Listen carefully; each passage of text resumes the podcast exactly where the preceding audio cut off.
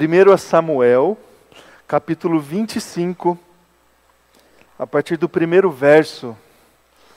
Eu vou apresentar hoje para alguns uma história e relembrar com outros essa história que às vezes fica meio desapercebida por nós. No Antigo Testamento, que é a história de uma mulher chamada Abigail.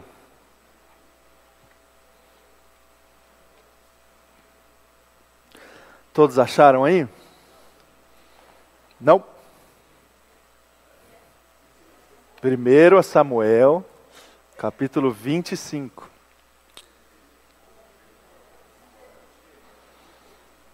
O povo está acostumado, né? Evangelho, carta de Paulo. Quando você fala o Antigo Testamento, perde total. E olha que é primeira Samuel, né? Não é nem Amós. Vamos à leitura?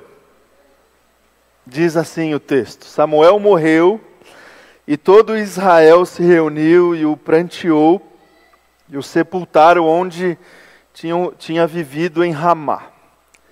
Depois Davi foi para o deserto de Maom Certo homem de Maom, que tinha seus bens na cidade de Carmelo, era muito rico, possuía mil cabras e três mil ovelhas, as quais estavam sendo tosquiadas em Carmelo. Estava tirando a pele ali para trazer rendimento. Seu nome era Nabal, e o nome de sua mulher era Abigail mulher inteligente e bonita, mas seu marido, descendente de Caleb, era rude e mau. No deserto, Davi ficou sabendo que Nabal estava tosqueando as ovelhas, por isso enviou dez rapazes, dizendo-lhes: Levem minha mensagem a Nabal em Carmelo e cumprimentem-no em meu nome. Digam-lhe: longa vida para o Senhor, muita paz para o Senhor e sua família, e muita prosperidade para tudo que é seu. Sei que você está tosqueando suas ovelhas. Quando seus pastores estavam conosco, nós não os maltratamos, e durante todo o tempo em que estiveram em Carmelo, nada que fosse deles se perdeu. Pergunte a eles e eles lhes dirão.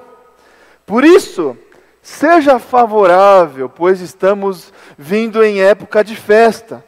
Por favor, dê a nós, seus servos, e a seu filho Davi o que puder. Os rapazes, os rapazes foram e deram a Nabal essa mensagem, em nome de Davi e ficaram esperando. Nabal respondeu então aos servos de Davi: Quem é Davi? Quem é esse filho de Jessé? Hoje em dia, muitos servos estão fugindo de seus senhores. Por que deveria eu pegar o meu pão, a minha água e a carne do gado que abati para meus tosquiadores e dá-los a homens que vêm, não se sabe de onde. Então, os mensageiros, os mensageiros de Davi voltaram e lhe relataram cada uma dessas palavras. Davi ordenou a seus homens: ponham suas espadas na cintura. Assim eles fizeram, e também Davi. Cerca de 400 homens acompanharam Davi, enquanto 200 permaneceram com a bagagem. Um dos servos disse a Abigail, mulher de Nabal: Do deserto, Davi enviou mensageiros para saudar o nosso Senhor, mas ele os insultou. No entanto, aqueles homens foram muito bons para conosco, não nos maltrataram, e durante todo o tempo em que estivemos com eles nos campos, nada perdemos. Dia e noite eles eram como um muro ao nosso redor durante o tempo em que estivemos com eles cuidando das nossas ovelhas.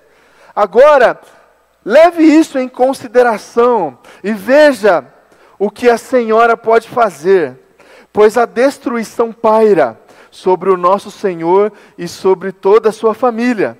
Ele é um homem tão mau que ninguém consegue conversar com ele. Imediatamente, Abigail pegou duzentos pães, duas vasilhas de couro cheias de vinho, cinco ovelhas preparadas, cinco medidas de grão, grãos torrados, cem bolos de uvas passas. Ó, vai ter uva passa sim, hein? No Natal. E duzentos bolos de figos prensados, e os carregou em jumentos.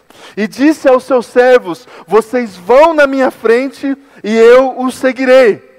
Ela, porém, nada disse a Nabal, seu marido. Enquanto ela ia montada num jumento encoberto pela montanha, Davi e seus soldados estavam descendo em sua direção, e ela, e ela os encontrou. Davi tinha dito: De nada adiantou proteger os bens daquele homem no deserto, para que nada se perdesse. Ele me pagou o bem com o mal. Que Deus castigue Davi e o faça com muita severidade, caso até de manhã eu deixe vivo um só do sexo masculino de todos os que pertencem a Nabal. Quando Abigail viu Davi, desceu depressa do jumento e prostrou-se perante Davi com o rosto em terra. Ela caiu a seus pés e disse: Meu senhor, a culpa é toda minha. Por favor, permite que a tua serva te fale. Ouve o que ela tem a dizer. Meu senhor, não des atenção àquele homem mau Nabal. Ele é insensato, conforme o significado do seu nome, e a insensatez o acompanha. Contudo, eu, tua serva, não vi os rapazes que meu senhor enviou. Agora, meu senhor, juro pelo nome do Senhor e pela tua vida, que foi o Senhor que te impediu de derramar sangue e de te vingares com tuas próprias mãos, que teus inimigos e todos os que pretendem fazer-te mal sejam castigados como Nabal, e que estes presentes que esta tua serva trouxe ao meu Senhor seja dado aos homens que te seguem. Esquece eu te suplico a ofensa de tua serva, pois o Senhor certamente fará um reino duradouro para ti, que, que travas os combates do Senhor, e em toda a tua vida nenhuma culpa se acha em ti. Mesmo que alguém te persiga para tirar-te a vida, a vida de meu Senhor estará firmemente segura, como a dos que são protegidos pelo Senhor, o teu Deus mas a vida de teus inimigos será tirada para longe, como por uma tiradeira. Quando o Senhor tiver feito a meu Senhor tudo, todo o bem que prometeu e te tiver nomeado líder sobre Israel, meu Senhor não terá no coração o peso de ter derramado sangue desnecessariamente, nem de ter feito justiça com tuas próprias mãos. E quando o Senhor tiver abençoado a ti, lembra-te da tua serva. Versículo 32. Davi disse a Abigail: Bendito seja o Senhor, o Deus de Israel, que hoje a enviou ao meu encontro. Seja você abençoada pelo seu bom senso e por evitar que eu hoje derrame sangue e me vingue com minhas próprias mãos. De outro modo, juro pelo nome do Senhor, o Deus de Israel, que evitou que eu fizesse mal a você, que se você não tivesse vindo depressa encontrar-me, nenhum só do sexo, do sexo masculino pertencente a Nabal teria sido deixado vivo ao romper do dia. Então Davi aceitou o que Abigail lhe tinha trazido e disse: Vá para sua casa em paz. Ouvi o que você disse e atenderei o seu pedido. Até aqui. Vamos orar mais uma vez. Se coloque diante de Deus em oração. Senhor Deus, Pai, bendito, essa é a tua palavra, é a palavra do Senhor que é viva, que é eficaz, que penetra, Deus, no nosso coração, no nosso espírito, na nossa alma, que nos ajuda a discernir, discernir a vida, discernir a Sua vontade, discernir a nossa motivação, a intenção do nosso coração. Que essa palavra é, chegue a nós, Deus, essa manhã, com vida, com transformação, é, com esperança, com paz. Essa é a minha oração, em nome de Jesus. Amém. Amém. Amém, irmãos. Eu queria conversar um pouco com você antes da gente entrar aqui no texto longo que a gente leu. É, eu queria conversar sobre violência. Violência. O quanto que a violência está presente nas relações humanas. O quanto que a violência está presente nos nossos dias em diversos níveis e diversos contextos. Você concorda comigo que a gente olha para a nossa sociedade, para as cidades, e aqui a gente convive num contexto muito específico de uma grande cidade, complexa, cheia de desafios, cheia de é, características diferentes de outros contextos, e a gente convive no nosso dia, ao longo das nossas semanas, dos nossos dias, na nossa sociedade com violência.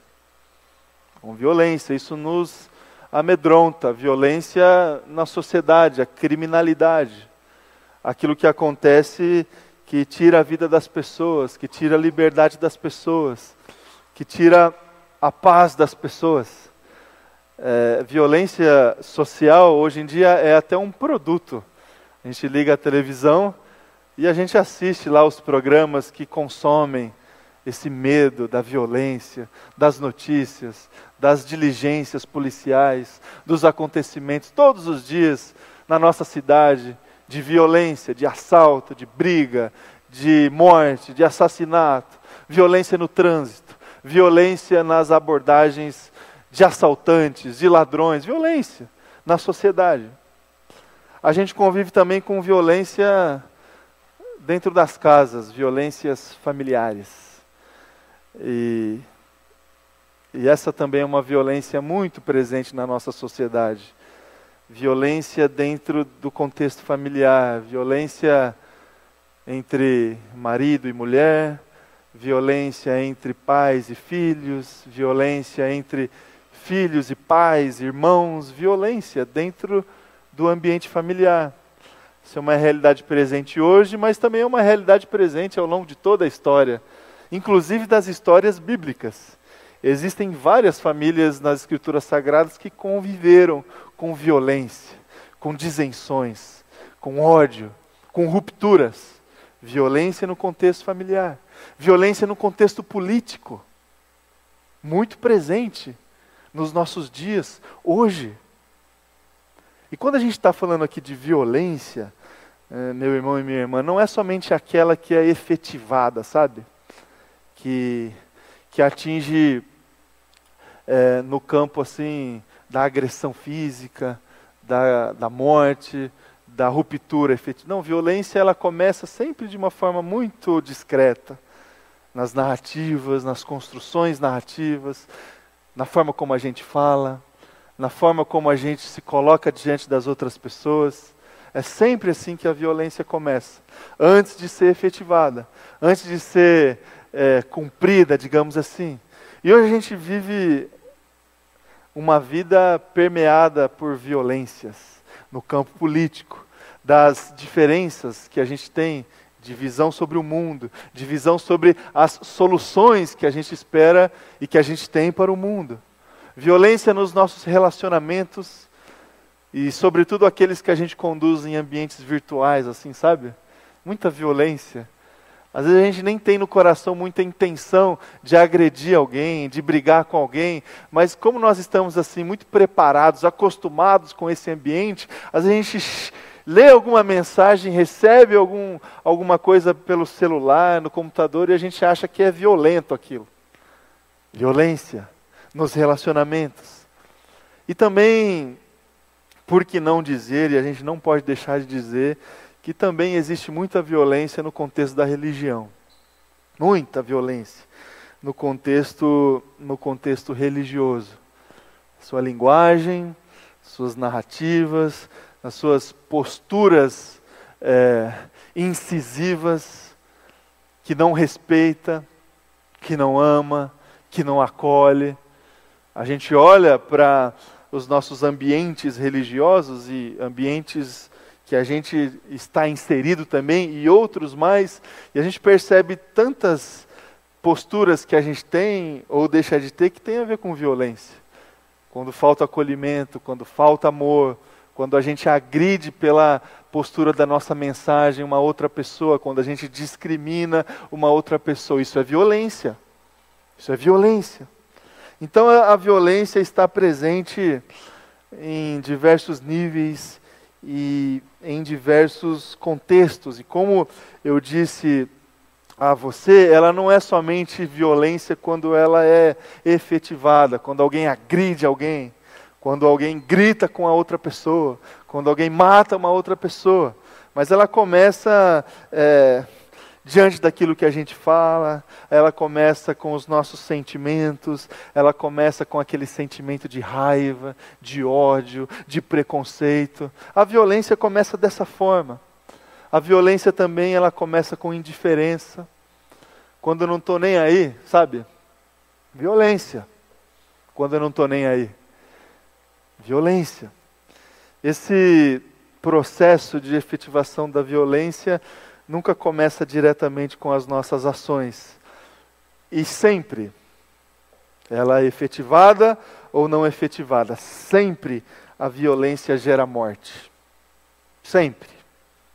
Morre gente pela violência, os nossos relacionamentos morrem pela violência e a nossa fé morre também pela violência. A violência sempre gera morte, sempre gera morte. E o que eu gostaria de trazer aqui para o meu coração e para o seu coração é uma mensagem de despertamento para a gente, meu irmão e minha irmã, em relação a esse contexto.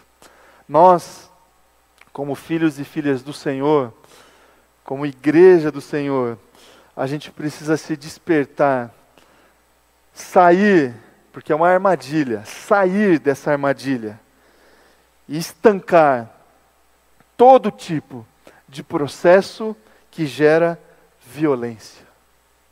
Vou repetir.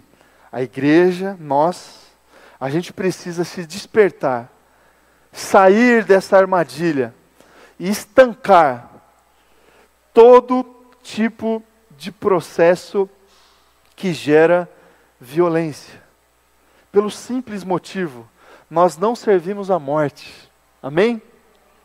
Nós servimos um Deus que é o autor da vida. Que é o autor da vida. E como que a gente consegue fazer isso? Você pode estar se perguntando aí com subserviência, com submissão daquela burra, com escravidão. Irmãos e irmãs, esse é o esse é o escândalo do evangelho que a gente não entende. Que a gente não entende. Como é que foi que Jesus Cristo estancou os processos violentos que foram lançados contra ele? Com subserviência, com humildade, com entrega. E essa parte, essa mensagem de amor, de serviço do Evangelho, olhando para Jesus Cristo, a gente não entende. Essa é a armadilha.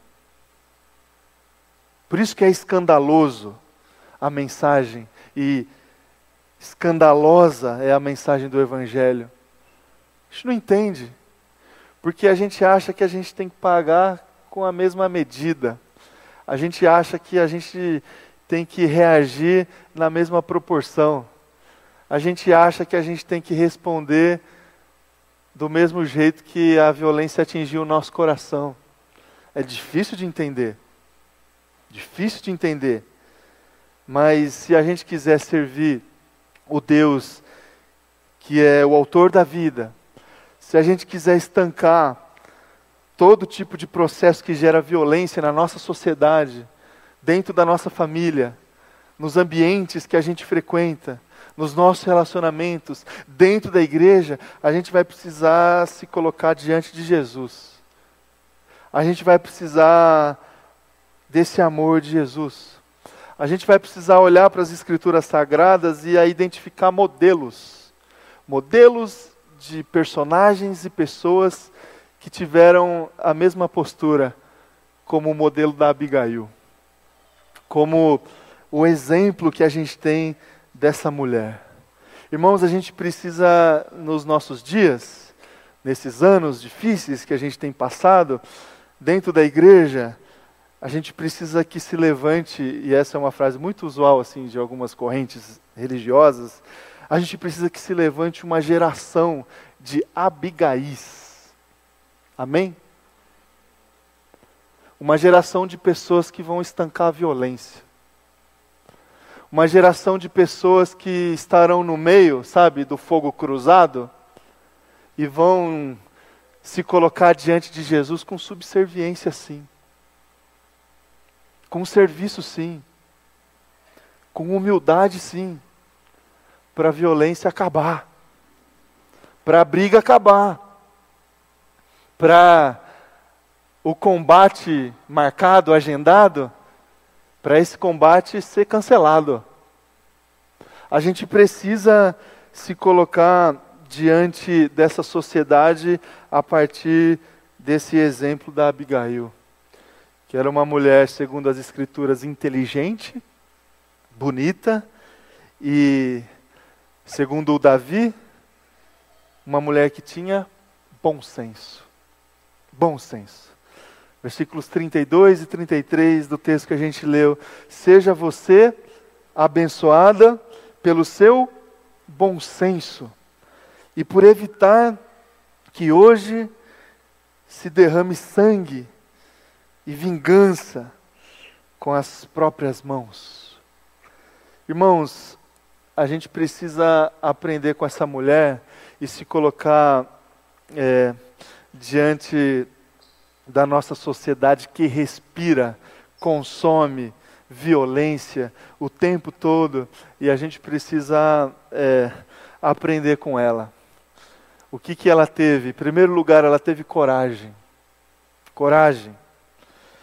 Versículo 18 e 19 do texto que a gente leu. Imediatamente, Abigail pegou duzentos pães, cinco ovelhas preparadas, cinco medidas de, de, grãos torrados, cem bolos de uva passas e duzentos bolos de figos prensados, e os carregou em jumento e disse aos seus servos: Vocês vão na frente e eu os seguirei. Para estancar a violência é preciso coragem, porque do contrário, a violência é o padrão. Se a gente não fizer nada, a violência sempre vai ganhar. Se a gente não fizer nada com os nossos relacionamentos, eles vão eles vão se perder. Se a gente não fizer nada com a violência na nossa sociedade, a violência vai continuar imperando.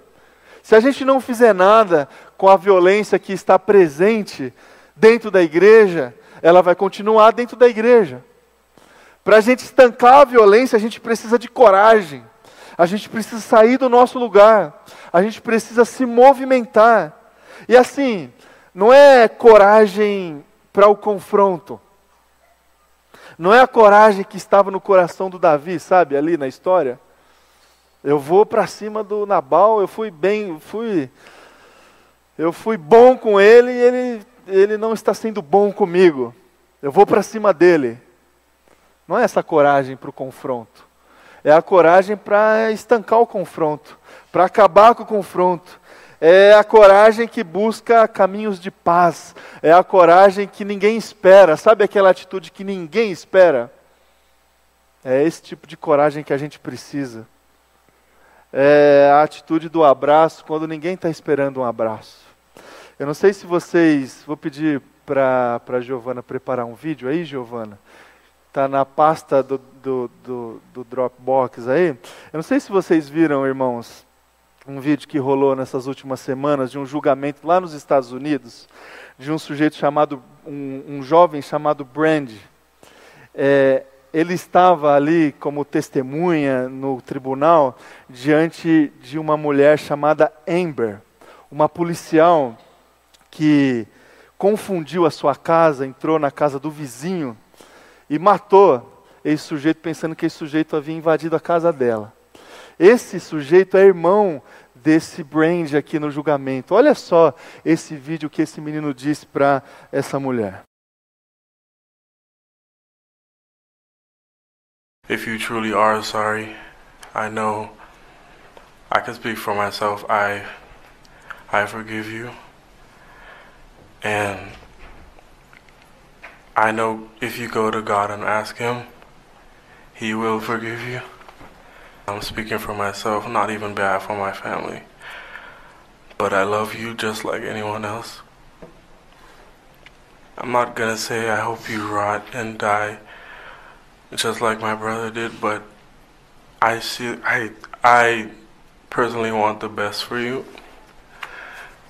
And I, I wasn't gonna ever say this in front of my family or anyone, but I don't even want you to go to jail. I want the best for you.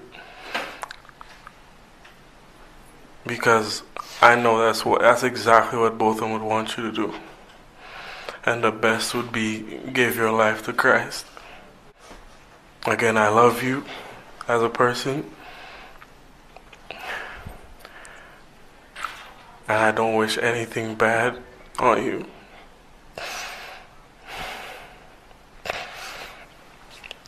I don't know if this is possible, but can can I give her a hug, please? Please. Yes.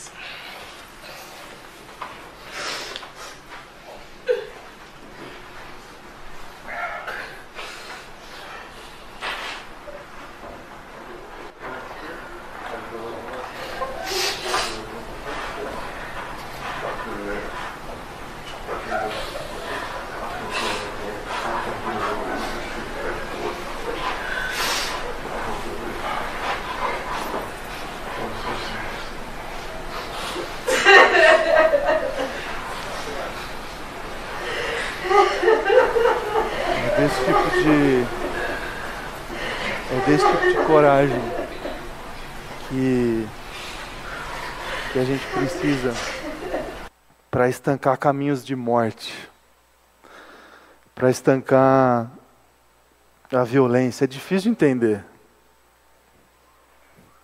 É muito difícil entender.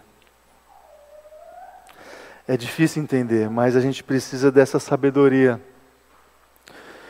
Sabedoria para estancar a violência, porque a gente precisa de equilíbrio, de voz do Senhor, é, porque do contrário, a gente sempre vai agir com a irracionalidade e, e o padrão sempre vai ser a reação na mesma medida. Sempre vai ser. Aliás, a justiça humana, ela caminha mais ou menos dessa forma. A resposta, mais ou menos na mesma medida. É... E quantas vezes a gente não pensa assim, né, irmãos? Matou, tem que morrer. É, é lógico pensar dessa forma. É o, é o normal pensar dessa forma. É difícil de entender. Não cabe dentro de nós essa submissão. Não dá para entender a Abigail. Vocês entenderam o que ela fez? Não tinha nada a ver com a história. ela chegou para o Davi e disse assim: Davi, a culpa é minha. A culpa é minha. A culpa é minha. Perdoa a tua serva. A culpa é minha. Como assim a culpa é dela? Dá para entender, né? Esse, esse, texto aqui da Abigail confunde todo mundo. Confunde dos dois lados. Como uma mulher se colocando diante de um homem desse jeito subserviente, é, assumindo a culpa de um homem. Como Davi não reagiu na mesma proporção. Não dá para entender. Como que ela chegou para Davi e disse: A culpa é minha? Irmãos, já teve alguém que fez isso por você? Já teve alguém que fez a mesma coisa por você? Já teve alguém que chegou assim é, para Deus, diante dos meus atos e das minhas violências, e disse assim: A culpa é minha. A culpa é minha. Não teve? Cristo Jesus fez isso. Cristo Jesus venceu a morte, venceu a minha morte, venceu a sua morte é, se, não for, se não fosse por ele, a gente receberia um julgamento de morte. Assim como esses julgamentos que a gente espera que aconteça com as outras pessoas, se não fosse por Jesus, a gente receberia o mesmo julgamento. Só que Jesus chegou lá no tribunal e disse assim: A culpa é minha. A culpa é minha. E ele chegou para o juiz e disse assim: Posso dar um abraço nele? Posso. Amor. Amor. A gente não entende isso aqui, porque a nossa vida, a gente não, a nossa lógica humana, isso não cabe. Por isso que eu volto a dizer, é escândalo. A mensagem do evangelho é loucura. Loucura para os que estão perecendo mas é poder de Deus para mim e para você que se submete a essa mensagem. Por quê?